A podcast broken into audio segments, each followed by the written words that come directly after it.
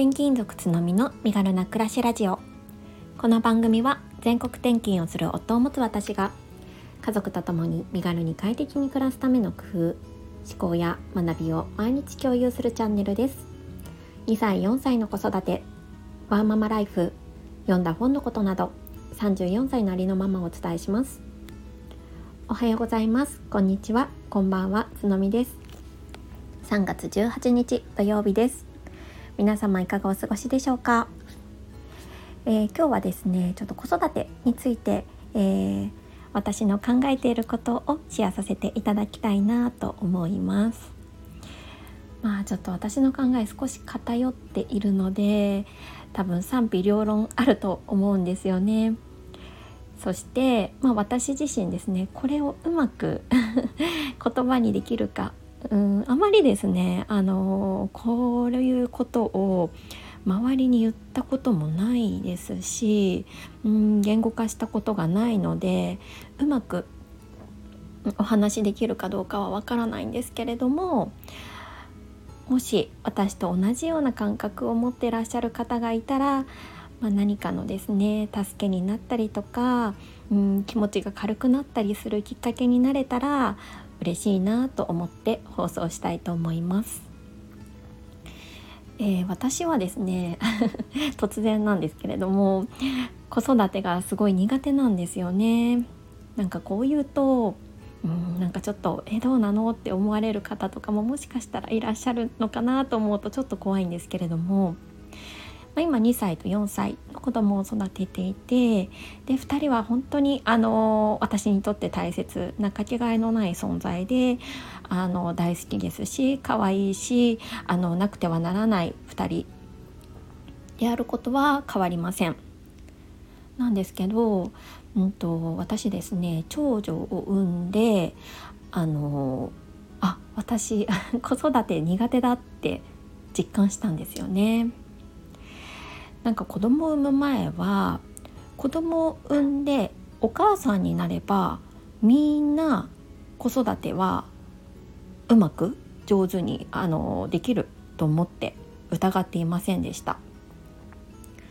でもねあのそんなことなかったんですよね。あの私はですねあの長女前もちょっとお話ししたかもしれないんですけれどもあの長女をまず難産で結構産みました。38時間ぐらいですかねかけてあの産みましてでその後もですね結構あのなかなかあの寝るのが上手じゃない子ってうーん2歳ぐらいになるまでうんうまくですね私自身も寝不足であの参ってしまっていたんですよね。まあ、そういうこともあって少し、うん、産後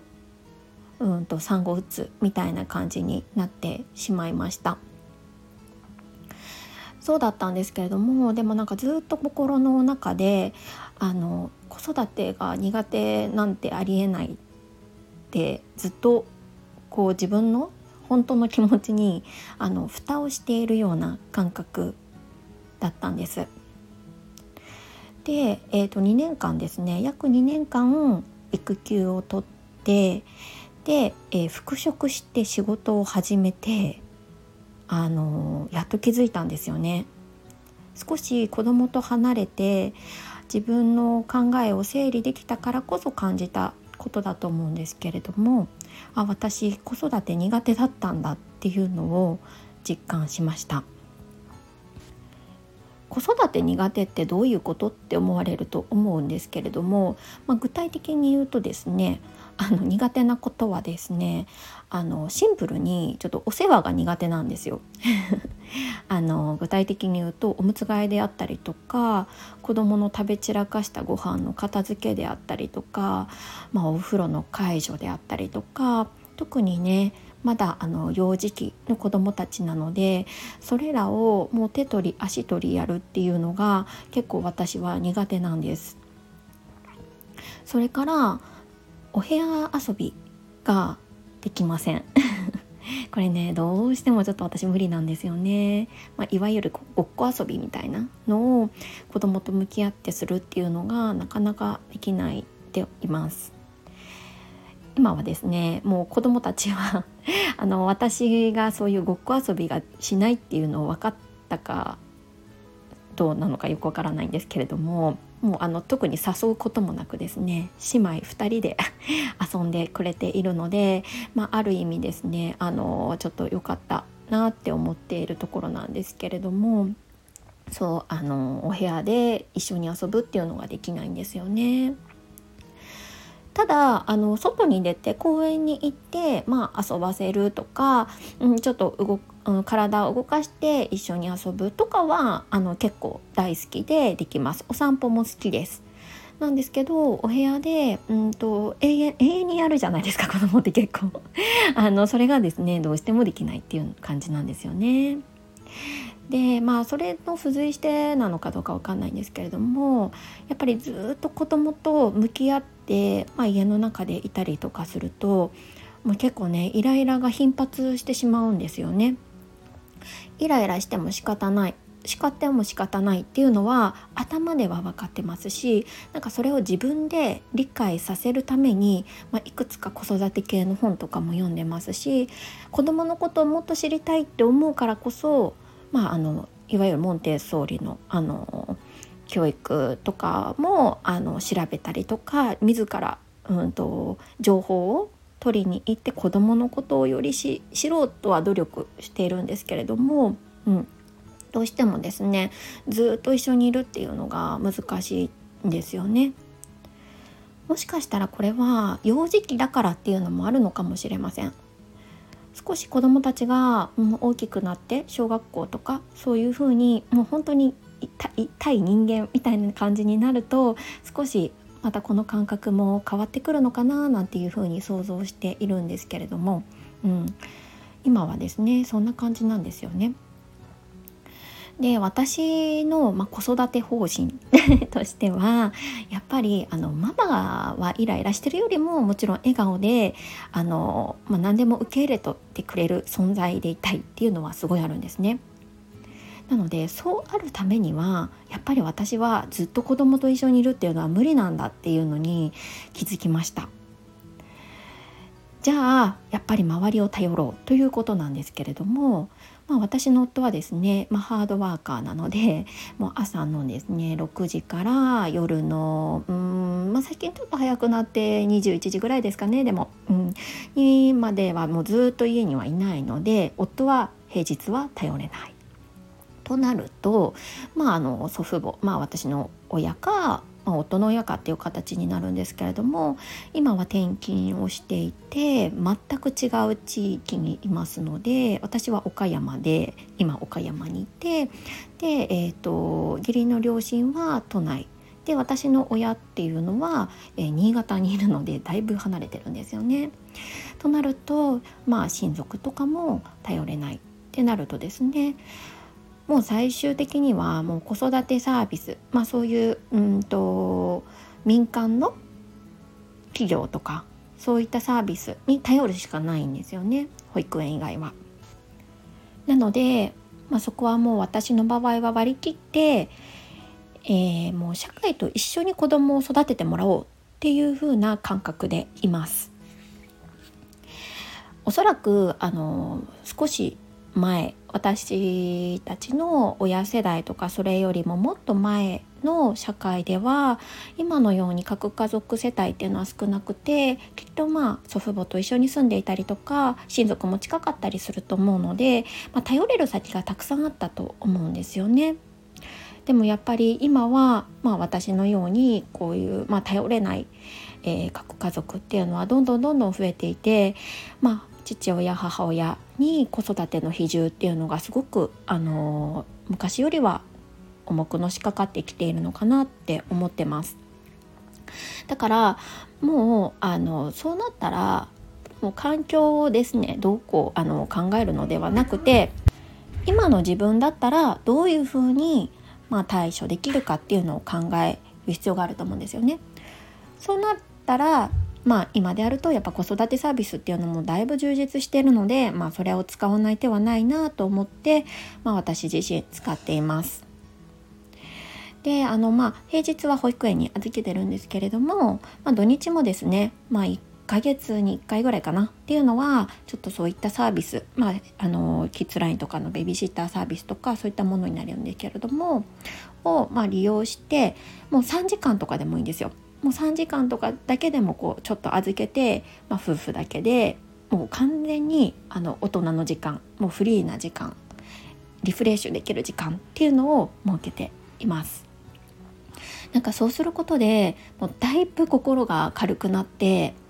あのニコニコママ でいられるような感じがするんですよね。だからこれは本当にあのおすすめできるなって思ってます。でやっぱりまああの保育園にも預けてシッターにも預けるなんてなんか気がうーん何ですかね。こう気が遅れるというかなって考える方はこの社会と一緒に子供を育てようっていう感覚を少し持っていただくともしかしたらあのいいかななんて思ったりもしなんかあの子育てが苦手なんていうことを母親が言うなんてどうなんだっていうようなご意見を持ってらっしゃる方ももしかしたらいるかもしれなくてそう思うとちょっと今回の放送ですねするかどうか迷ったんですけれども、まあ、こういう気持ちを持ってるっていうのも、まあ、私という人間を構成する要素の一つになっていてこんな風に考えてるよっていう人もいるよっていうことをお伝えできたらいいなって思って少し放送してみました。ここまで聞いてくださって本当にありがとうございます。それではここからはコメント返しをさせていただきます。えー、42回目の放送「あなたは何を掛け合わせる?」副業と100万分の1の存在にコメントをいただきました。えー、あゆみさんです。ありがとうございます。つのみさん、内容面白かったです。一つ一つの要素はありきたりに見えても掛け合わせでどんどん個性が深まって深まりますよね。この放送がピックアップに載っていてあつのみさんだと思って聞きました。ということでコメントいただきました。ありがとうございます。ピックアップに載っていたっていうことをあの全く知りませんでした。あゆみさんが教えてくださって気づきました。ありがとうございます。そうなんですよね。あの本当に一つ一つの要素が別にあの尖っている必要はないかなって思います。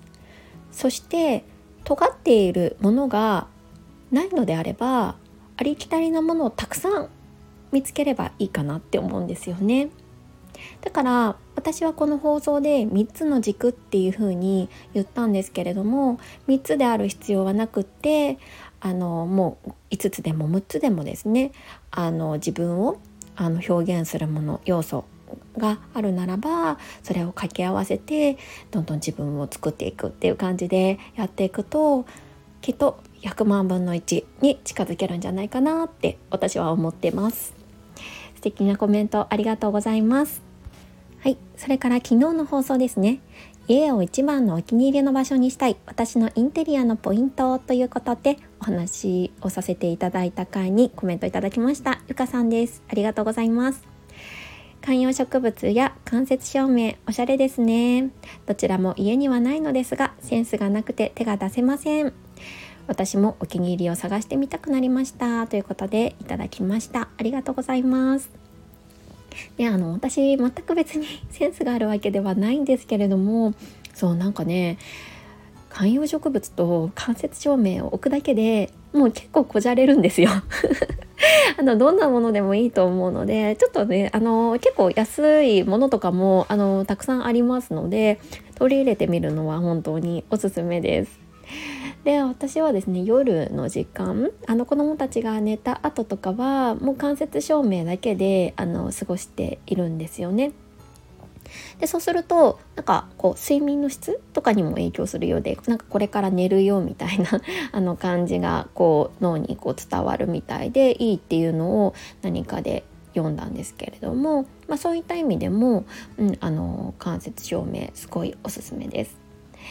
でそう観葉植物はですねこれからの季節あったかくなる季節にどんどんあの新しいものが入荷されるっていうことがあるらしいので、